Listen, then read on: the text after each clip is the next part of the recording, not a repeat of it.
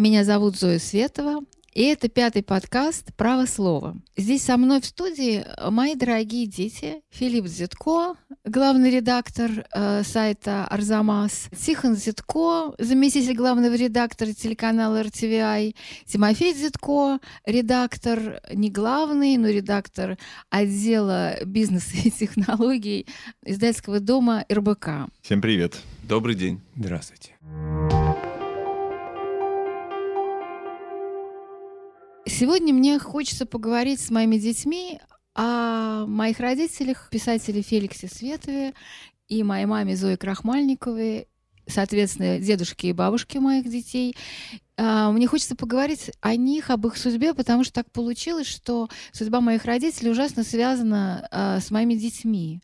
А, так вышло, что Филиппу Дзитко, моему старшему сыну, было всего 4 месяца, когда 3 августа 1982 года мою маму арестовали, э, вернее, даже не арестовали, сначала просто увезли с дачи в отдыхе, где мы жили, увезли ее в Лефортовскую тюрьму. Сначала был очень долгий обыск. А мы с Филиппом, которому было 4 месяца, остались на даче. Как сейчас помню. Ты не можешь этого помнить? Как сейчас не помню. А в это время у моего папы, э, который был в Москве на нашей квартире, у него тоже был очень длительный обыск. Буквально на лестнице его сотрудники КГБ э, встретили, и пришлось ему обратно вернуться в квартиру. Мы, конечно, об этом ничего не знали, потому что, дорогие мои дети, тогда не было сотовых телефонов. Нас, вы это представляете, я думаю. И вообще никакой связи с Москвой у нас не было. А это значит 82 год. 82 год, я, кстати, люблю эту историю, потому что я... Э, Брежневский еще, получается. Я еще Брежневский, родился при Брежневе, затем идет Андропов, потом Черненко. То есть я жил при Брежневе, при Черненко, при Андропове, при Горбачеве, при... Кто там дальше? При Ельцине. При Путине, при Медведеве, вот сейчас снова при Путине. Нескольких Это... из них, получается, пережил. Даже да. не только жил, но и пережил. Да, посмотрим. Мы следим за развитием событий. Так вот, моя, наверное, вам будет странно тем, кто слушает, за что же арестовали эту добропорядочную женщину, писательницу Зою Крахмальникову. На самом деле ей предъявили э, статью, 70-ю статью Уголовного кодекса Российской Федерации. Я помню очень хорошо ее формулировку. Антисоветская... РСФСР, не а? РСФСР, да. да антисоветская агитация и пропаганда, подрывающая советский конституционный строй. По мнению КГБ э, и исследователя КГБ Губинского, а я это очень хорошо знаю, потому что я не так давно м, в архиве на Лубянке прочитала все уголовное дело моей мамы, так вот этот следователь Губинский считал, э, что мама которая издавала сборники христианского чтения «Надежда». Она их издавала сначала в самоздате. Вы, наверное, помните, у нас до сих пор есть эти такие переплетенные э, книги на тонкой папиросной бумаге. Угу. И это вот эти самые «Надежды». А, что такое надежды? Это просто сборник религиозных текстов, молитв, проповедей, воспоминаний э, священников, которые сидели в тюрьмах и в, ссылках, рас, религиозных рассказов. Э, просто в то время ничего этого нельзя было купить ни в магазинах, ни в церкви. И мама, которая вместе с моим отцом, они крестились в конце 70-х годов, они реши, она решила, что будет проповедовать таким образом православие. Так вот эти сборники «Надежда», христианские христианское чтение, которые сначала выходили таким не типографским способом, а которые выходили в самоиздате, обычно э, печатались на тонкой папиросной бумаге, по, по-моему, 10 закладок можно было сделать в печатной машинке. 10 закладок в смысле... 10 экземпляров. 10 экземпляров. 10 копий. 10 не, не копий. То, что, не то, что вы подумали. Нет, закладок, именно закладок на папиросной не, бумаге. Имеется в виду 10 копий. Да, 10 копий, которые вставлялись в печатную есть ты за раз публиковал э, текст тиражом 10 экземпляров. Печатал. Печатал, печатал да, да, на печатной машинке. Помните, сколько у нас на даче скопилось этих печатных машинок? Одну, по-моему, мы даже... Она участвовала в каком-то аукционе дождя, что ли, Тиш, когда ты там работал? Не помню. Да, я хорошо помню. А еще какая-то в мемориале. Еще есть одна э, это печатная машинка Акуджавы. Но это в сторону. Так вот, э, значит, этот сборники «Надежда» — это на самом деле такие э, просто религиозные тексты, православные тексты, э, отрывки из писаний, из текстов святых отцов, отрывки из воспоминаний сильных священников. Так эм, следователь КГБ Губинский считал, что это тексты, которые подрывают советский конституционный строй. И в, этих, в этом уголовном деле моя мама с ним разговаривает, я читала протоколы их разговоров, и она его, ему пытается его обратить в православие, это у нее, по-моему, совершенно не получается. А потом э, эти тексты, которые она издавала в самоиздате, вышли в издательстве «Посев». Это такое немецкое издательство, которое считалось жутко антисоветским. И считалось, что вот именно это издательство подрывает основы всего советского строя. Мама сидела целый год в Лефортовской тюрьме. Когда я была членом общественно-наблюдательной комиссии, то заместитель начальника этой тюрьмы показал мне даже камеру, в которой мама сидела. Это самая плохая камера в этой тюрьме. Она очень темная, она высоко... Себе, она, она размером... Как, какой размер камеры? Ну, размер камеры всегда один и тот же. Это 8 квадратных метров. И там сидит два человека. Почему самая, самая плохая по условиям? А потому что так получилось, что она очень темная. И просто почему она самая плохая, я помню, что когда этот заместитель начальника Лефортова так мне подмигнула, говорит, а смотрите, камера, и какую-то он цифру назвал, ну, я сейчас уже не помню, ну, к примеру, 3, 4, 5. Я говорю, что это значит? Он говорит, это ваша мама в этой камере сидела. Я говорю, откуда вы знаете? А он, оказывается, прочитал ее воспоминания и по описанию камеры вычислил, mm как бы, что это за камера. Но самое удивительное, что в ней, э, когда я там была, в 2015 году, когда я туда приходила, там сидел Олег Сенцов, именно в этой самой камере. С ума сойти. А сколько времени бабушка там провела? Целый год. В камере вот в этой? Ну, в этой камере, может быть, не целый год, ну, потому ну, что их переводили да. из камеры в камеру, но, в принципе, она в ней сидела, а Сенцов ее называл «крысиной норой» эту камеру, потому что она была очень неудобная. Филипп, ты что-нибудь помнишь, как мы с тобой ходили к маме на свидание, когда уже после приговора ей дали год тюрьмы и пять лет ссылки, а мы с тобой после приговора ходили на свидание к ней. Ты помнишь, ты ползал там по полу, и она тебе какой-то тюремный хлеб давала поесть? Ты, ты знаешь, честно говоря, я с труд я не очень знаю, что я действительно помню, а что я знаю по воспоминаниям. А что ты помнишь по рассказам. Да, что я помню по рассказам. У меня есть какое-то смутное облако в башке, как мы куда-то идем, почему-то это очень какой-то тоннель, похожий на метро. Гениально, это правда. Это тоннель, похожий на метро. Да? Но ну, ты видимо, не можешь, тебе было полтора года, по-моему. Ну, мы, мы с Толстым, видишь, примерно одного склада. Он тоже помнил э, руки кормилец или кого-то там, кто его купал в эм, в ванне. Не в ванне, в, в корыте. Но нет, если серьезно, то я уверен, что я не помню. Это все следствие некоторых в, в дальнейших рассказов. Я помню, а, но это забегая вперед э, на три года. Я помню, как мы к дедушке ходили. Вот этот момент я помню. Длинный стол, кажется, вряд ли он был деревянный, но почему-то мне кажется деревянным. И... Это в матросской тишине свидание. В матросской тишине, да, это уже несколько лет спустя. Ну, баб... свидание с бабушкой, вот говорю, такое вот облако, какой-то тоннель, похожий на метро. Да, действительно, ты, это было уже свидание с дедушкой, оно было уже в 86 году, а начиная там с 83 -го года, когда маму приговорили э, к этому сроку, то есть она как бы, ну, она отбыла уже год в тюрьме, ей назначили еще пять лет ссылки, отправили ее э, на Алтай, на горный Алтай, в поселок Усть-Кан, Куда поехал ее да, встречу? Я помню с детства эти два волшебных слова «Усть-Кан» и «Усть-Кокса». И правило было такое «Усть-Кан» вроде как какое-то мужское слово, и там бабушка, а Усть-Кокс вроде как женское, и наоборот, там дедушка, наоборот.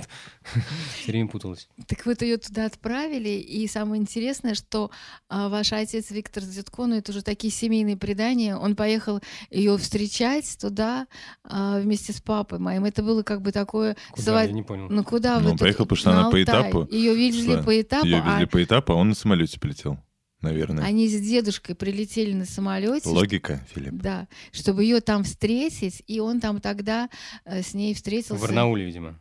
Ну, ну сначала, Алтае, сначала в Барнаул, а потом они приехали в, в Горно-Алтайск, и встретили они ее в Горно-Алтайске. Понятно. Вот. Такая была история. Но потом мы все потихонечку туда ездили, к ней в Усть-Кан, и мой папа туда ездил. А... Я помню, мотался туда, да. На выходные?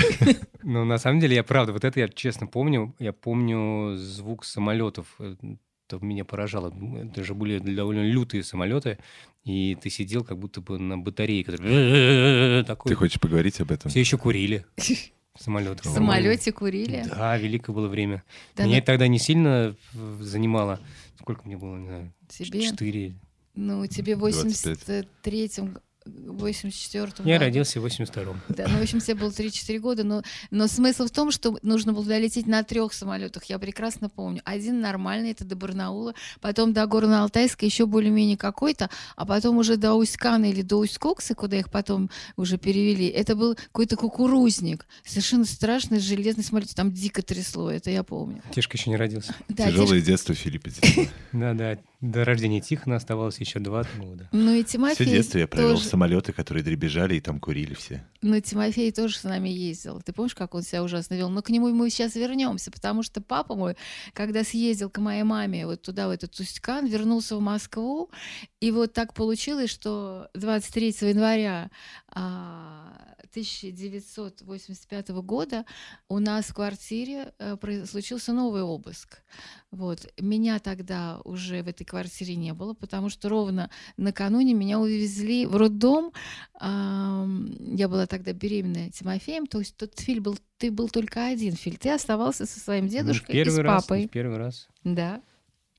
Вот, и сейчас, эм, мне кажется, было бы здорово, если бы, если ты прочел письмо угу. э, папы, которое он послал моей маме э, 27 января 1985 Собственно, с рассказом года. О, о том, что происходило. На самом деле у нас хранится, я не знаю, сколько там страниц, это 500, 500 страниц, по-моему. Сейчас, постой, прости, что перебиваю. Значит, ситуация такая. Э, январь 85 -го года ты в роддоме, вот его должны родить, дедушка с папой, ну и, очевидно, я тоже трехлетний, мы ждем этого. Меня пока нет. Тихона пока нет, Тимофей пока тоже нет, но его появление все ждут. А, и в этот момент происходит второй обыск в нашей семье. Нашей семье.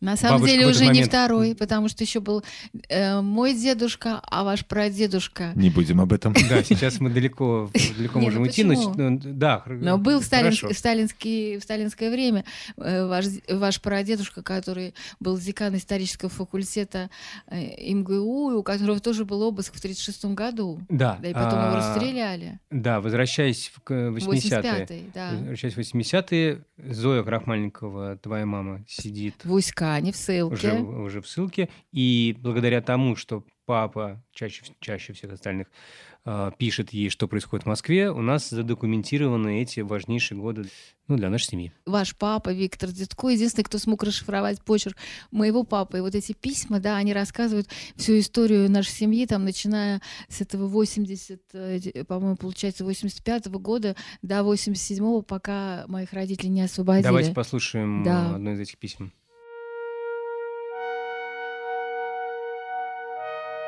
27 января 1985 года Виктор Зитко пишет Зое Крахмальниковой.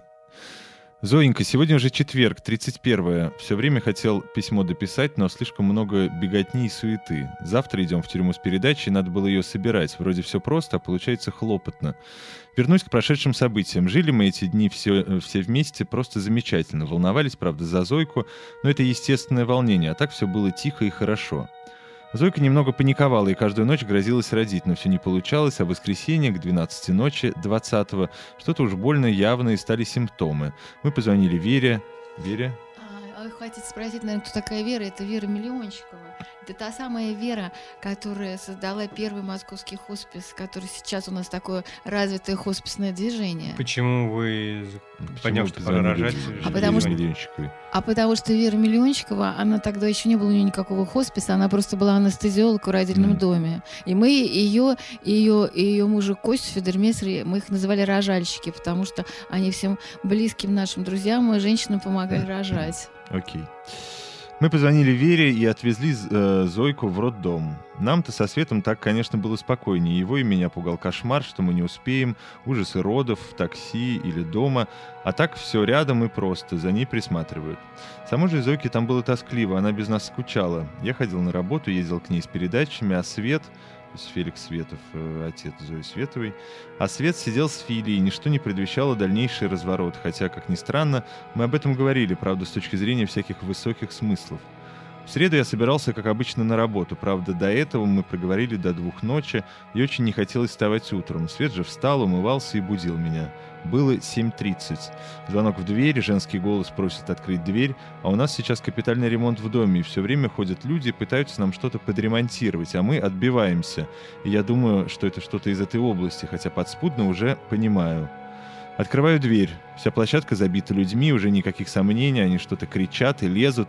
И здесь мне каким-то чудом удается захлопнуть дверь, их не пустив. У нас пять минут, они звонят, кричат «Откройте, прокуратура!», а мы боимся, что они разбудят Фили, успеваем лишь одеться, свернуть постели и впускаем их. Предъявление документов нам, личный обыск без постановления и дальше шмон, очень подробный и тщательный. Сразу следовательша попросила у меня паспорт, а у Света и военный билет, и как-то мы сразу поняли, к чему это, хотя я пытался выявить всякие моменты, на это не указывающие, и очень надеялся и молился. Страшно не хотелось, чтобы они забрали Света. В общем, они не грубили и не хамили, гуляли с собакой Мартом и сначала сами подходили к телефону, так как мы попросили, чтобы нам дали поговорить с Зойкой и ее успокоить. Зойка дозвониться не смогла, но многим другим друзьям удалось, и всем сразу стало известно, что у нас. Потом пришла сестра Света Ида, потом Сережа, брат Зои. Его, прошманав, отпустили на концерт. Мы в основном сидели на кухне. Очень устали, хотя ничего и не делали. Зойка же дозвонилась уже кому-то и все узнала. Закончилось это около семи вечера. Взяли всего мешок, какая-то ерунда, старые световые черновики, основная масса, письма, Зойкины, чушь и буза. Зоя, вашу переписку оставили. Взяли несколько книжек. Ничего антиобщественного и антисоветского, конечно же, но они все могут поставить с ног на голову. Искали какой-то религиозный самоиздат, связь с зарубежной церковью, полный бред. Все, что не имеет к свету никакого отношения. Обыск окончился около семи часов, и Свету предложили проехать с ними для беседы. И они совсем не протестовали, когда я стал его собирать как в тюрьму, и уже можно было подходить к телефону. Кто-то звонил, и я говорил, что его арестовывают, и против этого они не возражали. Оделся он очень тепло, взял с собой какой-то еды, у меня была приготовлена передача для Зойки, пошла ему. Был очень спокоен, за день он абсолютно подготовился, а я не смог и в какую-то секунду поплыл, но, слава богу, собрался. Зоенька, я понимаю и прекрасно отдаю отчет всей ответственности за всех вас, которые теперь на мне. Кстати, не понял и даже дурак обиделся на вашу фразу, сказанную по телефону, что, мол, мы-то будем сидеть, Бог с нами, а вы растите детей. Чушь. Я чувствую свою абсолютную причастность к вашей судьбе и считаю, что Господь, посылая вам испытания, посылает его и мне, и нам всем. Мы простились со Светом, но это все не для письма. Я писать не умею, и вообще меня жутко раздражает бумага, боюсь, что пишу не то и не так, и вы неправильно что-то поймете. Только что поговорил с вами по телефону, сбегал за Фили и продолжаю. Ужасно жалко, что вы там одна и волнуетесь. Мы обязательно придумаем способ вас поддержать, уже придумали даже в ближайшее время. Опять возвращаюсь к событиям. Света увели, сразу же пришло довольно много народа. Очень жалко, никто не успел проститься. Телефон звонил без конца, и вдруг через полчаса звонит Вера и говорит, что родился мальчик. И тут же сестра Света Ида выясняет, что Свет задержан и находится в 36-м отделении милиции. Мы с Димкой Борисовым летим туда, сломя голову, уже с какой-то передачкой, и главное, чтобы ему передали про внука, а там дежурный говорит, у нас такого нет долгие препирательства, и вдруг какой-то молоденький милиционер говорит, а не, это не тот ли Седой, только привезли. Боюсь, ему теперь не продвинуться по служебной лестнице. Начальники стали сразу что-то говорить про служебную тайну. Мы, единственные, просили их передать ему про внука. В тот же день вечером позвонила Зойка через 6 часов после родов, и я ей все сказал. Через день власти признали, что Свет действительно в 36-м отделении. Ему передали несколько передачек, чего можно. Похоже, что не наврали и сказали про внука. Зойку выписали в понедельник. Мальчик симпатичный и вылитый Филя во младенчестве, сравнивали с фотографией. Справляемся мы вполне, немного не высыпаемся, но это нормально, я, слава богу, в отпуске официальном. Нам помогают, друзья не отвернулись, наоборот, мы чувствуем внимание и заботу. А вообще мы ожидаем каких-либо известий после четвертого, когда выходит из отпуска следовательша. На обыск ее, оказывается, из него отзывали. Все милиционеры говорили, что, мол, чего вы все так за него, за Света волнуетесь, он в полном порядке. Верить ли им? Наблюдая Свету в последнее время и вообще, я в этом абсолютно уверен, волнует только здоровье. Мы с Зойкой написали письмо генеральному прокурору, просим отпустить его под наше поручительство, учитывая состояние здоровья. За нас не волнуйтесь, с Божьей помощью все будет хорошо, да и вообще мне почему-то кажется, что и не так все страшно, и уж совсем не безнадежно.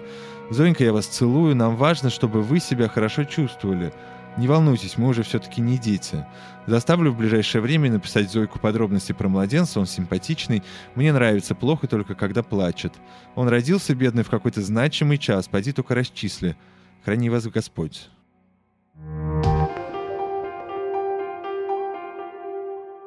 Вот есть такое мнение, что перестройка началась в 1985 году, и э, лед тронулся и прочее. На самом деле, это довольно черное время, 84 85 даже 86 год. Марченко в каком году погибает в тюрьме? В 86-м. Вот. А, мне кажется, что совершенно невозможно проводить никакие параллели с сегодняшним днем. Это абсолютно беспардонное занятие, тем более с какими-то конкретными судьбами. Мне интереснее так, так, вот, вот такие кон- конкретные вопросы, вроде эти ребята знали, что 23-го, э, что, что, скорее всего, вы ту дату Зоя Светова должна родить, и это хороший момент для того, чтобы прийти?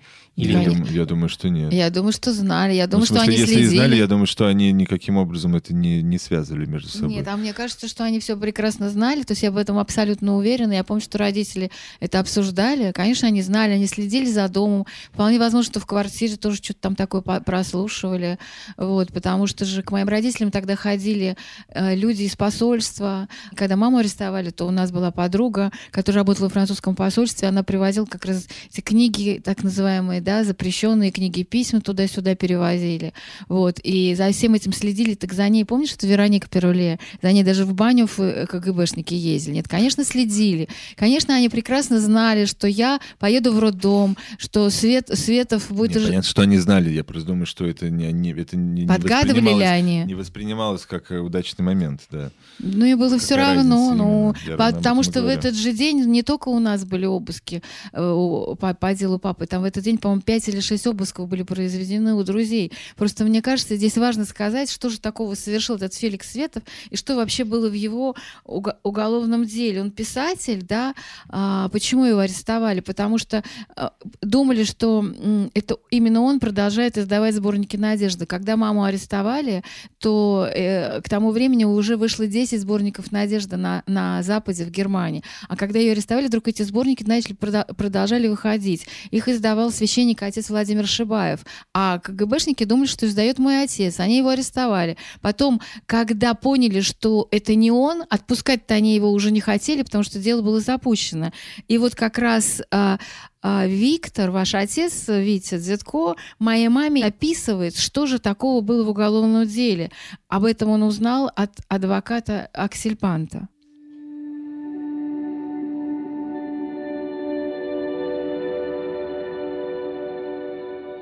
Это письмо, написанное спустя ровно сколько месяцев? Четыре. Четыре месяца, 23 5, июня 85 года, в ссылку в Усть-Кан Зои Крахмальниковой. Зоенька, это опять письмо в, в утешение. Надеюсь, оно придет вскоре после отъезда Зойки и Фили. А, ну, значит, мы в июне 85 года с тобой ездили в ссылку, да.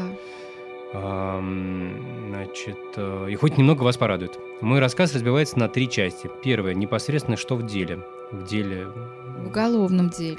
Второе, самое важное, про Света. Свет, еще раз напомню, Свет э, — это Феликс. прозвище Феликса Свет. И третье, про самого адвоката Аксельбанта.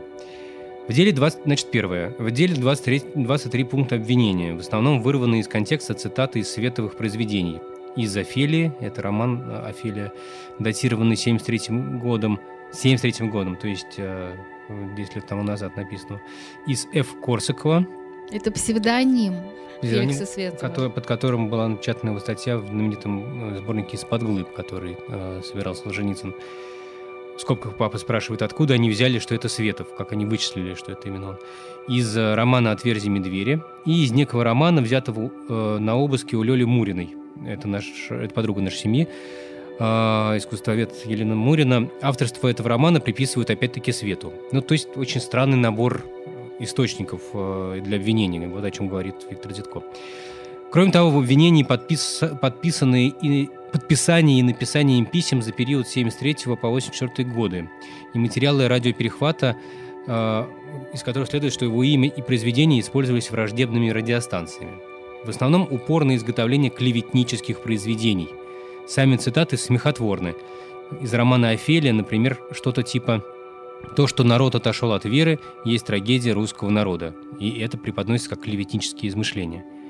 Что по этому поводу можно сказать? Во-первых, это цитаты и в основном прямая речь персонажей. Почему это принимается за авторскую позицию? Кроме того, даже если бы это было так, то здесь необходимо иметь доказательства именно клеветы, то есть заведомой ложности – то есть надо было доказать, что Светов прекрасно знает, что состояние какой-либо проблемы прекрасное. Он в этом твердо уверен, но умышленно все изображает наоборот. Ну, то есть что такое на самом деле клевета. Естественно, и близко никаких доказательств в деле нет. Над некоторыми цитатами, их абсурдностью для обвинения, Свет с адвокатом чуть ли не хохотали. Следователь Леонтьева же злилась. Крыть ей нечем. Свидетельские показания все, а, а все они взяты копии из вашего дела и вам знакомы – какой Свет дивный, чудесный, изумительный человек и какой прекрасный писатель. Имеется в виду, что говорят свидетели о нем. Да. Думаю, что за всю предыдущую жизнь, э, говорит папа в том письме, ему не довелось выслушать столько хороших слов про себя, ему было очень приятно. Все свидетели читали его произведения разными путями, добывая их на стороне. Ну, разными пути — это главным образом самоиздат или рукописи, которые он им давал читать. Разумеется, писатель Феликс Светов не э, его тексты человека, который пишет о том, как он нашел, э, нашел Бога, как он э, обратился в православие, его правозащитные тексты, все они были совершенно невозможны для советской печати. А, невозможно представить их в советской печати. Вот, пожалуй, и все. Короче, дела нет. Я не понимаю, как следователь Леонтьева не сгорела со стыда, подавая им на суд свой пятимесячный, в кавычках, труд. А я думаю, здесь будет, наверное, важным еще сказать про адвоката, кто был адвокатом, раз уж он здесь упоминается. Ну, это был адвокат Аксельбан. Дело в том, что в советское время да, по таким политическим делам а, адвокаты, которые могли вести эти политические дела, у них был, о, о, у них был допуск к этим делам. И вот адвокат Аксельбанд, это адвокат, которого нам нашел наш друг нашей семьи, адвокат Борис Золотухин, в свое, э, в свое время защищал Александра Гинзбурга. И вот этот Аксельбан замечательный был адвокат. К сожалению, он сейчас uh, уже умер. Угу. Вот, но он очень помогал моему отцу. Давайте я продолжу читать это письмо. Второе. Про Света. Первые два с половиной месяца он сидел в камере на шесть человек и было вполне сносно, по тюремным меркам, конечно. Потом его вызвали на первый и единственный, по-моему, допрос следователя Леонтьева, где он заявил, что протестует против ареста, что он писатель, его будут судить за собственные произведения, поэтому отказывается принять какое-либо участие в деле и отказывается давать показания. В конце Леонтьева поинтересовалась, в каких условиях он содержится. Он ответил – на следующий день его перевели в камеру на 50 человек. То есть однозначно дали понять, что раз ты так, то мы тебя замучаем. Там было тяжело, причем контакты с людьми у него везде были хорошие, никаких эксцессов.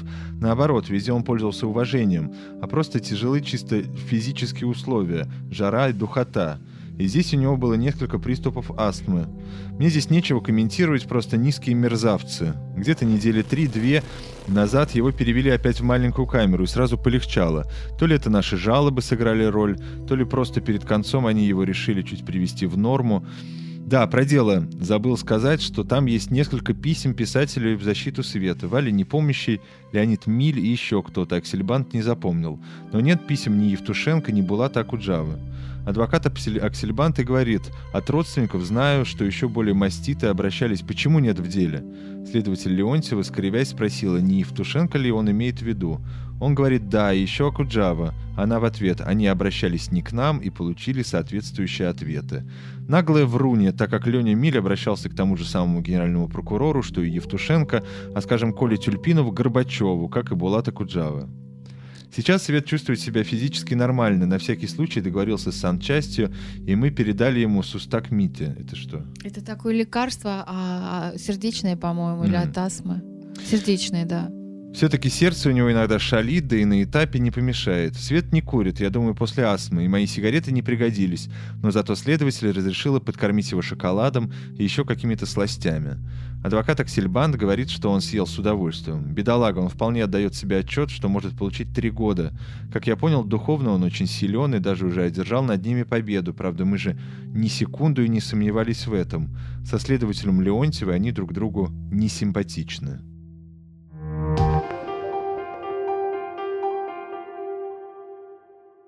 В советское время адвокат приходил э, к обвиняемому в тюрьму на свидание уже после того, как эм, следствие было закончено, mm. и когда они ознакомились с материалами Получается, дела. что на этапе следствия у, э, у обвиняемого не было никакой возможности получить адвокатскую помощь. Никакой возможности получить не только адвокатскую помощь, но и письма никакие не были возможны. То есть то, что сейчас есть в СИН письмо, да, или даже письма, которые можно по почте послать из изоляторов следственных посылают люди, всего, тогда ничего этого не было. И никаких сведений о том, что происходит с человеком, мы получить, например, о моем отце не могли. Получается, полгода прошло. А еще, знаешь, полгода вот, вот прошло, вы, да. вы с Филиппом, как говорили про камеру, в, ну, речь шла про Лефортово, ты сказал, что Да. камеры все одинаковые. Здесь, насколько я понимаю, Феликс Светов, он был в матросской тишине, Да. и он говорит, камеры на 6 человек, а потом пере- перевели, после того, как он отказался давать показания, в камеру на 50. То есть Да. там камеры разные. Конечно, это было время, это был 85-й год, когда матросская тишина была переполнена. Я помню, папа рассказывал, что там было 50 человек вот именно, и он задыхался для того, чтобы не умереть от удушья. Он просто подходил к стене, на стене была такая каменная шуба. Представляете, это вот когда краску так накидывают, называется шуба, и он просто дышал около этой каменной шубы. Давайте еще послушаем э, третью часть, собственно, про Аксельбанта э, и про то, что папа же ничего не знает, каким будет приговор. Не, Ну, не мой папа, не твой, да. прочитает, Да, Тимофей. Продолжение папиного письма. Адвокат Давид Аксельбант мне симпатичен. Говорит, он и со Светом друг другу понравились. И я понял, что это действительно так. Он будет требовать оправдательный приговор. Свет же ни в чем не виноват. Я-то считаю, что что-то, что будет дальше, к сожалению, от адвоката не зависит. Ведь полное отсутствие дела и пусть самая блистательная адвокатская речь никак не повлияет на приговор, который уже есть, наверное. Главная роль адвоката в, э, в таком деле – рассказать Свету про нас, а нам про него. И это уже произошло. И я доволен. И думаю, Свет доволен. Слава Богу. Я, признаться, из-за этого-то и волновался в основном. Э, Еще раз только могу констатировать, что такое вроде бы благополучие в кавычках, в смысле э, дела и адвоката, отнюдь не влияет на приговор. Будь это правовая ситуация, его бы немедленно надо было освободить и наказать людей, которые продержали его под стражей 5 месяцев. Сегодня, кстати, они истекли. Вы вспомнили про это? А, и Тимоша сегодня тоже 5 месяцев. Бедный маленький мальчик. Мама уехала к бабушке в ссылку, папа бог знает где носится, а он еще такая кроха. Но это я шучу, просто так, он совершенно ухожен. Моя сестра Наташка вполне включилась в его обслуживание, у нее лихо все выходит, не хуже Зойки. Сейчас, тем более, на подмогу родители приехали, и вообще проблем нет. Зонька, напишите, как вы нашли Филю. Я понимаю, Зойка расскажет, но хочется письма. Дальше пропуск небольшой. А, с середины конца той недели уже советуют справляться в Мосгорсуде про процесс. Вот и все дела.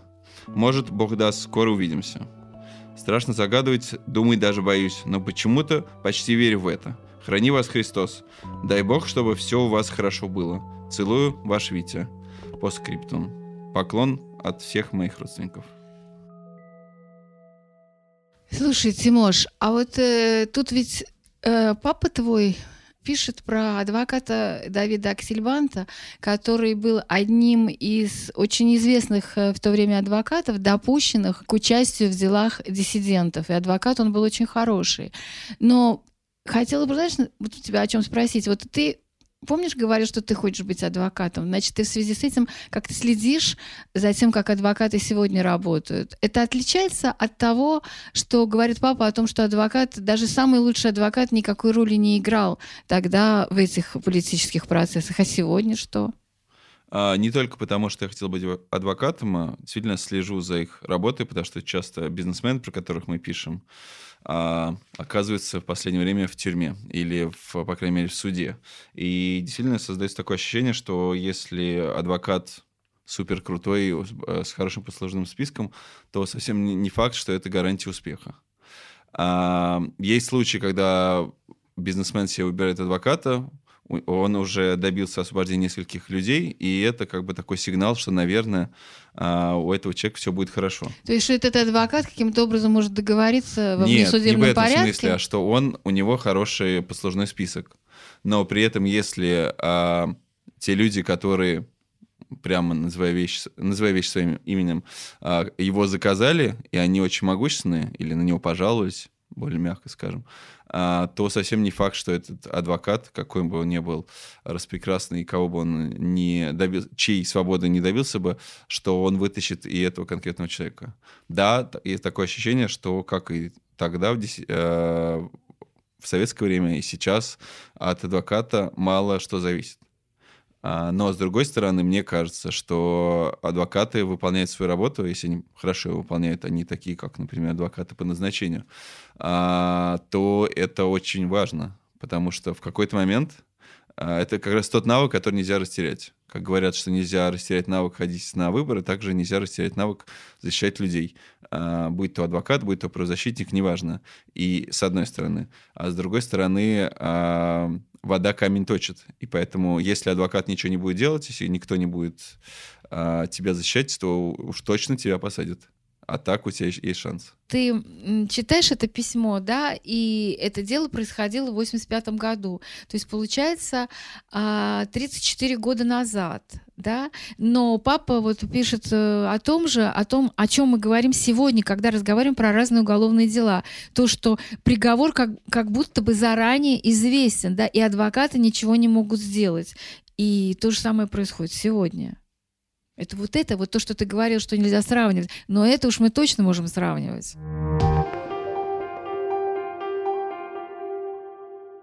Светова осудили в январе 86 года, а вы тогда, конечно, Тихон, тебя еще не было, прости меня, пожалуйста. Филипп, ты, ты уже был, но на суд ты не ходил. Ну, у меня было много Были другие дела.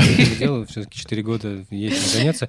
Я помню уже позднее папины рассказы о том, как э, было, было, были серьезные опасения, что дедушка, получив такой приговор, э, что, вы его больше, что вы больше его не увидите, потому что он э, человек, э, он болеет, у него астма, очень тяжелое жаркое лето, пересыленная тюрьма, то есть он несколько месяцев ехал по этапу, ехал да, по этапу, и его прощальное слово, которое, наверное, достойно какого-то отдельного рассказа, отдельной книги, отдельной Последнее всего, слово. Так называемое последнее слово на суде, да, оно, это, это, это речь человека, который прощается со своей жизнью, со своими друзьями и подводит некоторый итог. Это такой а, а, ну, я бы сказал, не знаю, авто, автонекролог, да. невероятно пронзительный текст, очень сильный с точки зрения художественной, с точки Значит, зрения биографической. слов я прожил долгую и счастливую жизнь. Да, а, вот это меня всегда поражало, что вы в отличие от нас, э, вы были на этом суде, и, вероятно, вы думали, что вы больше никогда в жизни этого человека не увидите. Ну, на самом деле, не совсем так было. Конечно... Но это Мосгорсуд был. Да, да? это был Мосгорсуд. Сейчас... Он а... там же находился? Не-не-не, сейчас там находится новое здание Тверского суда и Мещанского суда, а, вот где идут... Что ли? Ну да, на ну, Каланчевской. на Каланчевской. Да, да, вот где сейчас идет дело Кирилл Серебренник. Я... А тогда там было небольшое здание. Я прекрасно помню, как мы туда пришли. Заслушанное здание Москвы. Намоленный практически. Намоленный, да. На его месте построили огромный, вот там, по-моему, сейчас 10, 15, может, 20 этажей. Ну, такой ну, огромное, огромное Огром... здание, да. Так я помню, что туда пришел Булата Куджава, он был в такой телогрейке, а, очень такой какой-то худенький, еще, по-моему, чуть ли не Войнович пришел, в общем, какие-то там были писатели, но никого не пустили. Сказали, что а, зал полон, на самом деле весь этот зал забили какими-то якобы студентами юридических вузов, а попросту, я думаю, что какими-то э, КГБшниками, но но меня пустили. Я помню, что я была в вязаном зеленом платье, которое я сама себе связала. Вот, помню папу в свитере тоже.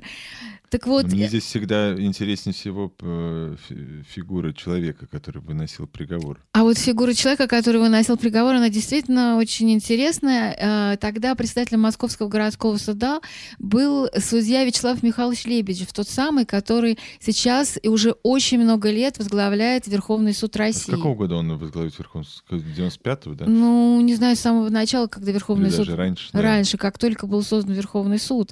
И, кстати, его туда рекомендовали рекомендовали э, замечательные юристы, например, тот же Борис Андреевич Золотухин, наш друг и друг моих родителей, он очень высоко тогда ценил Вячеслава Лебедева. И сейчас, мне кажется, он просто в некотором ужасе, потому что Вячеслав Михайлович э, ну, никогда не дал, не, не дал оценку тому, что он судил диссидентов. Ведь он не только моего отца судил, еще и Лени Санниковой он выносил приговор. Вот. И он тогда там был просто председателем Московского городского суда. Какая роль судьи в этих процессах? Они могут что-то решать? Ну, это председатель Мосгорсуда, это же не просто судья. Это как сегодня Ольга Егорова. Ну, То есть, есть, в принципе, он мог сказать, послушайте, это не дело, а просто собраны какие-то листочки, цитаты э, из, из, из романов писателя. Вы что, серьезно? Конечно, он мог, потому что он говорил о том, но ведь на самом деле я его не очень сильно-то засудил. Ему дали всего год тюрьмы и пять лет ссылки. То есть год тюрьмы он уже и так... Э, вы, да, он и так уже как бы э, их э, высидел, этот год тюрьмы в матросской тишине. Ну, подумаешь, еще пять лет ссылки, не говоря о том, что он целый месяц е- ехал по этапу, там, не знаю, его везли на этот Алтай, там вообще через Бля, всю Алтай, Россию. свежий воздух. Все это происходит в стране, которая потихонечку исчезает. Советский Союз, 85-86 ну, год. не исчезает, нет. Ну вот-вот. Еще, еще несколько лет держится. Да. Ну да, но это было... Ему вынесли приговор в 86 году. Уже это было, насколько я помню, это был январь 86 -го mm-hmm. года. Ну, я хочу сказать, что, это, что они э, с бабушкой одни из последних политических заключенных ну, Советского ну, получается, Союза. что так. Ну да, но это уже был Горбачев. И мы помним, что в декабре 86 -го года, то есть получается, да, э, то есть практически через год э, Горбачев позвонил э, Андрею Сахарову. Э, Горький? В, Горький. Горький, да, и пригласил его вернуться в Москву. А Андрей Сахаров ему сказал, ну да, но дело в том, что мой друг эм, э, Марченко умер, Анатолий Марченко умер э, в тюрьме, гол, он голодал за освобождение всех политических заключенных. Я прошу вас, Михаил Сергеевич, освободите всех советских политических заключенных. И вот дальше мы переходим к радостной истории в истории нашей семьи. А, это история Тихона Зитко, Господи. человека, который родился в рубашке, в реальном, в ре, реально в рубашке. И в галстуке. И, нет, не в галстуке, в рубашке.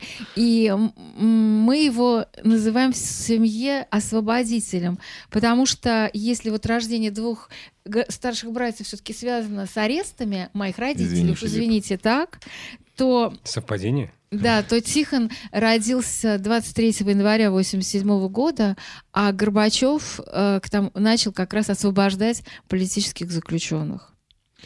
Так, давайте... Тихон, прокомментируйте, пожалуйста. Я не прокомментирую, я просто прочитаю письмо. Это 8 э, июня 87 года. Так это за 15 дней до рождения, мам. А, да, но, ну и что? Так я, я перебежала. Ну да, 8 а, ну июня. 8, ну, там речь идет вот о чем. Какая Моя красивая мама... история была. Нет, подожди, ты ничего а, не что понял. твоя мать Моя... хотела приехать из ссылки в Москву в отпуск, чтобы помочь Да, тебе. чтобы мне помочь. Ну, да. я не знаю, как это Ссылки в Москву. Да, я еще не сказала о том, ну, знаешь, что... Про... Ну, отсрочка наказания, наверное. Не знаю, Нет, это, это не отсрочка, это, это просто в отпуск, отпуск, да, на месяц человек может поехать а, в отпуск, потом вернуться. Но я еще не сказала о том, что э, замечательная советская власть разрешила моим родителям, как сказать, объединиться, да, соединиться в ссылке. Я помню, что я ходила э, в такое учреждение, называется ГУИН. Сейчас это ФСИН. Да, и просила, чтобы моего отца в ссылку отправили к моей матери.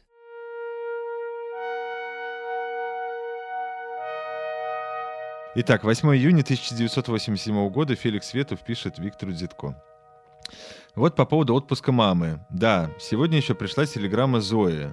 Зои, в смысле Зои Крахмальниковой, телеграмма от, от тебя. Меня, от да, от меня телеграмма. Телеграмма Зои с э, текстом «Мама, приезжай». И в милиции тоже получили, но начальник в отпуске, а без него ничего решить не могут. Но все уже решено, отказ не мотивирован, просто отказ. Ну, доиграем в эту игру. Вообще, как ты чувствуешь по моему письму, все у нас хорошо. Мы столько получили сегодня свидетельств любви к нам, что дай бог, чтоб хватило жизни заслужить и отблагодарить. Таня Плетнева в письме пересказала слышный ею в церкви апокриф от бабки, которая подавала записку и ставила свечку о Зое, которая сидит за то, что пять лет назад отказалась перейти в католическую веру. Наташка, мама, папа не надорвутся с этими бандитами, чьи фотографии у меня под стеклом. Сижу в кроссовках, как большой, не хуже Жени, Андрули, Робика, Були. Ну, здесь непонятно. Ну, Да, здесь ну, он имеет в виду, э, значит, значит, Женя Евтушенко, а, значит, э, э, Андруля, Андруля. Вознесенский, Робик, Рождественский, Буля, Акуджава, потому что в то время только у этих людей были кроссовки. Вот, потому что они имели возможность как-то из-за границы, что ли, их привозить. А мы папе просто в ссылку прислали кроссовки. Может, стыдно? Ну, немножко стыдно. Пойду завтра на остров обновлять, еще ни разу там не был. Понеслось. Целую тебя. Вас. Может, Зойка еще дома? Храни вас Господь. Спасибо, что вы есть. Ваш свет. Очень благодарен тебе за бумагу, я это люблю, очень буль-буль. Мы, как ты понимаешь, уже приняли, у нас с этим сурово, мы припрятали одну для Миколы. Ну, это имеется в виду. Но это имеется в виду, что, видимо, что мы им прислали две бутылки водки или спирта, значит, одну они уже приняли, а должен был Буль-буль. приехать Микола Руденко, это украинский диссидент, он, он тоже освободился из ссылки, должен был к ним приехать, они предвкушали, что вместе с ним выпьют. Прекрасная жизнь еще на тебе власти. говорю, на свежем воздухе еще. Да, Ну. Горно-Алтайск, Ну. и там это Усть-Кокса, это Швейцария. Тем ихняя. более. Очень красиво. Они, понимаешь, еще и недовольны. Вот-вот. Я помню эти Гости места. приезжают, в отпуск ездят. Ну вы что ж Вы туда ездили? Ты-то не ездил, Я а не ты, ездил. Филь, Я ездил. ездил. Я помню несколько вещей. В частности, именно там меня научили местные ребята материться. Да, Я благодарен этой, э, этой стране. этой стране, части России.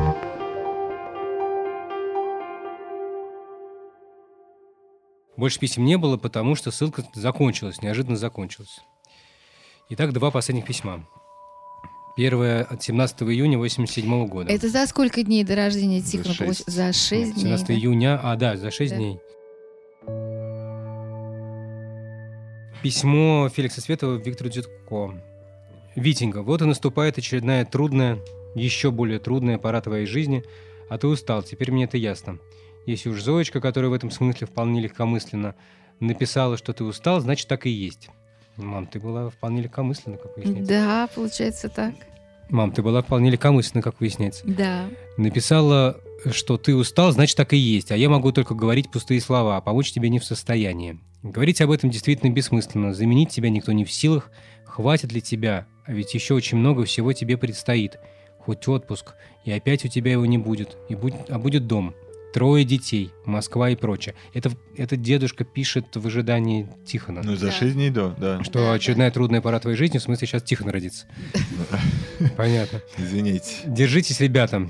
У вас вполне настоящая тяжкая жизнь. У нас дела ничего, как- в кавычках, как пишут мои крестники.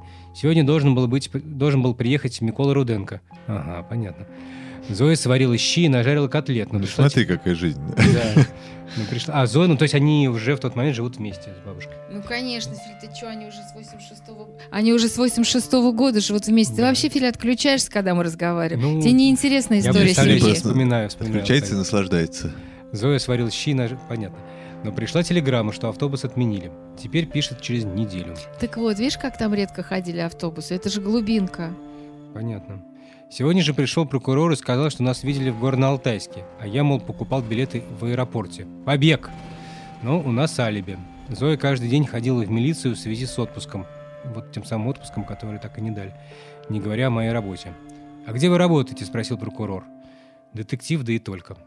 Склонность к побегу – красная полоса в деле. Ничего себе, то есть у дедушки было все время написано в деле, что это- этот человек опасен, готов сбежать. Но он работал, между прочим, рабо- он работал уборщицей в каком-то там клубе или еще Сколько ему было где-то. лет? Ну, ему было... 87-го. почти- Было 60. Да. Э, склонен к побегу. Она, э, значит, красная полоса в деле. Она дается из-за разговора о побеге, а тут нас видели, а тут нас еще и видели за 400 километров. Уже фотографии там на стендах.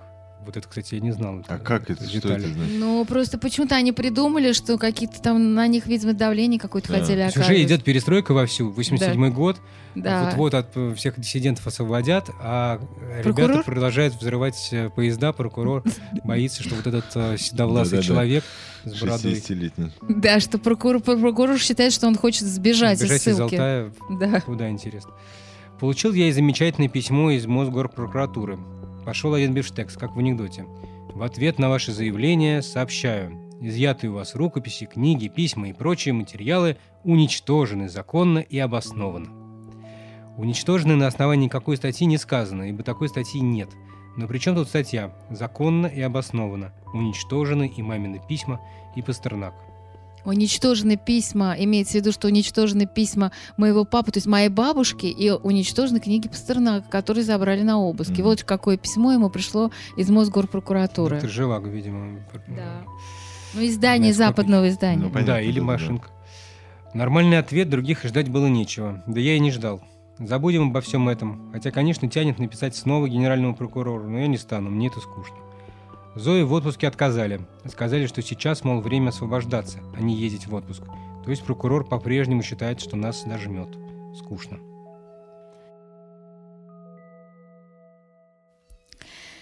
Ну, Тимофей, теперь ты прочти следующее, последнее вот это письмо, да? Уже после рождения. Да, уже до 29 87 года. Давайте послушаем. 29 июня 1987 года. Письмо Феликса Светова своему зятю Виктору Дедко. Написано после рождения третьего внука Феликса Светова, Тихона. «Витенька, как тебе, наверное, трудно эти дни без Зойки? Тебе вообще, как я понял, без нее трудно. А тут еще реальная или преувеличенная а, ее тревога, дети, папа, мама. Я понял, совсем тяжело. А к тебе лезут друзья-приятели, от которых ты и раньше бегал. А тут у всех вроде бы реальный повод. А тут еще мы. Я почему-то думаю, что к моменту получения этого письма все радикально изменится. Зойка будет дома, пятый член вашего семейства на своем месте, и все входит в берега. Ну а трудности будут нормальные. И гостей, может быть, не, может будет не пускать. Или все, все будут ходить и смотреть. Как это у вас называется? Вчера у нас был очень хороший летний день. Может быть, первый настоящий летний. Я даже нашел два шампиньона. Сегодня будет суп. Но вчера еще трясла меня астма, а сегодня вроде все. Думаю, связано с погодой. Если не со старостью, тогда непреодолимо. Целый месяц, целый месяц висит на лю- любимой тобой горе отвратительная туча. Не туча, облако. Не облако, а просто пакость. От этого астма. Слушай, Тимош, ну на самом деле это такой конец, да, вполне какой-то, что ли, я бы даже сказала лирический, потому что мой папа вспоминает здесь про вот эту Усть- Усть-Кок- Усть-Коксу, по-моему, да, где уже, это уже была Усть-Кокса. Усть-Кан. Да, но ты, а ты не помнишь совершенно, как туда Не- ездил? Не помню.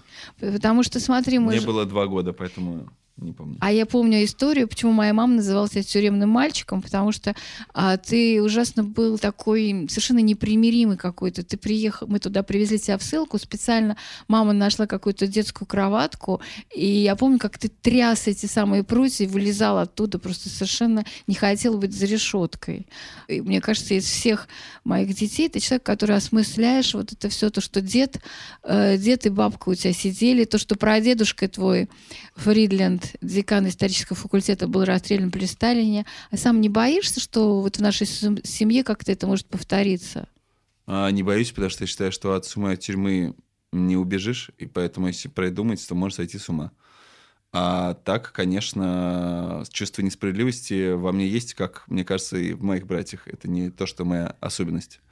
А, но при этом, когда у тебя был обыск в 2017 году, в марте 2017 года, а я в это даже в феврале, Феврале, в самом феврале, конце февраля, да. верно, 28 если я ничего не путаю, То ли февраля. 27 февраля, то ли 28 февраля, сейчас Ну, в общем, помню. в самом конце.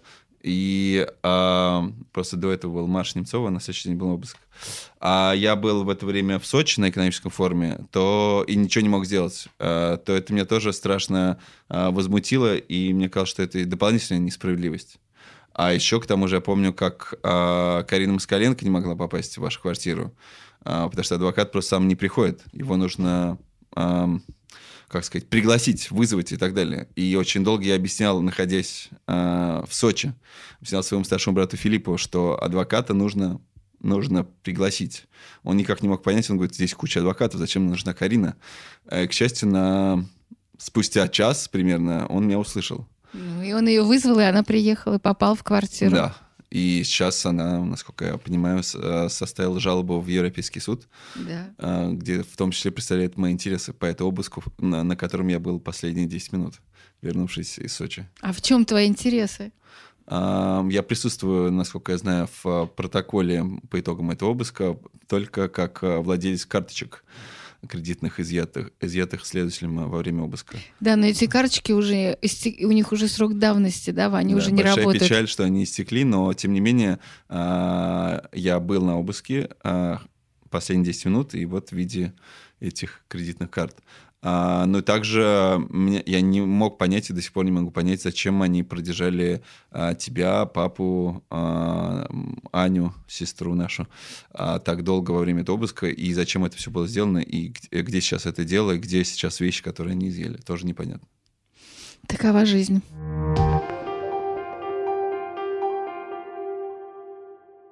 Итак, мы уже подъехали к финалу, потому что письмо это папа написал 29 июня, но поскольку все-таки они, хоть это и ссылка, да, но они считали, что их письма читают, и они писали довольно аккуратно. Там еще в этих письмах ужасно много всяких каких-то иносказаний, Эзопов каких-то язык. Эзопов язык, да. И вот здесь он не сказал одну очень интересную вещь, что 28 июня его и маму Зою Крахмальникову вызвали к местному прокурору. И там им сказали, что они должны написать заявление, потому что Михаил Горбачев их амнистировал, амнистирует. И вот как раз началась эта так называемая Горбачевская а- амнистия политзеков. А, и так вот, их вызвали в прокуратуру и говорят, подписывайте бумаги о том, что вы больше не будете заниматься антиобщественной деятельностью, mm. и вас помилуют. Но это говорили всем диссидентам, кто-то подписывал, кто-то нет. Кто подписывал, тех сразу отпускали, а тех, кто не подписывал, их еще какое-то время ну, держали. Татьяна Великанова, например, не подписала. Не подписывала. Такого. Татьяна Великанова не подписывала. Вот. И родители тоже не подписали. Обо всем мы этом узнали как раз а, э, 20 8 июня, когда а, я вместе с маленьким Тихоном пришла из роддома домой. Вот, я помню, что нам открыли дверь, э, ваша тетя Наташа открыла дверь и говорит, только что звонили родители из ссылки, и их освобождают. И вы с Тихоном поселились в пляс. То есть, э, несмотря на то, что они отказались подписать э, согласие на отказ, извините за тавтологию, на отказ от э, антиобщественной деятели- деятельности, все равно Все равно равно. амнистия... Уверен, что они не подписали? Да, я уверена абсолютно на сто процентов. Все равно, э, ну, у них же был указ о помиловании или об амнистии, я точно не, до сих пор так и не Ну, то помню, есть, как этот, это э, называется. условно говоря, эта бумага, она не была основанием для... Нет, конечно, использования. это просто на них давили. Некоторые диссиденты после таких разговоров привычке, эмигрировали, да, э, вот им говорили, уезжайте. Я помню, я читала недавно в книге Олега Родзинского как раз об этом. Он, жил в ссылке, тоже вызвали в прокуратуру, говорят, подписывайте бумаги, не подпишите, вас опять посадим, и вам лучше уехать. Вот он так поступил. Родители поступили иначе, они были люди гораздо более старше, старше чем Родзинский. И вот э, они же вернулись потом где-то э, из ссылки, они приехали в Москву только где-то через месяц, Вот даже это через я два. очень хорошо помню. Я очень хорошо помню момент, когда мы поехали их э, встречать В аэропорт. В аэропорт, да, потому что э, Расскажи, Э, потому что я-то с Тихоном дома сидела. Да, я, я был занят делом, и это был важный для меня день, потому что, во-первых, мне подарили какие-то обалденные машинки, и подарил их была такой Джава, который приехал и отвез, по-моему, папу и меня, и, наверное, еще кого-то.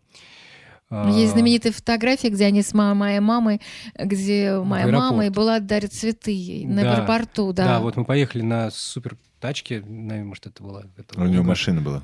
Да. Я а, что-то не помню, чтобы он вел машину. ну, может быть, а, не он вел, вел, вел, я конечно. не помню, он- кто вел. Да, он водил машину, конечно. И мы да. приехали в аэропорт, и там был дедушка, и мы, и мы встретились наконец. И я прекрасно помню момент, еще и по фотографиям тоже. Ну, это было, была абсолютная радость. Не только из-за игрушечных машинок, а из-за того, что вдруг случилось чудо. Никто не думал, что вот они, они вернутся. Было настоящее счастье.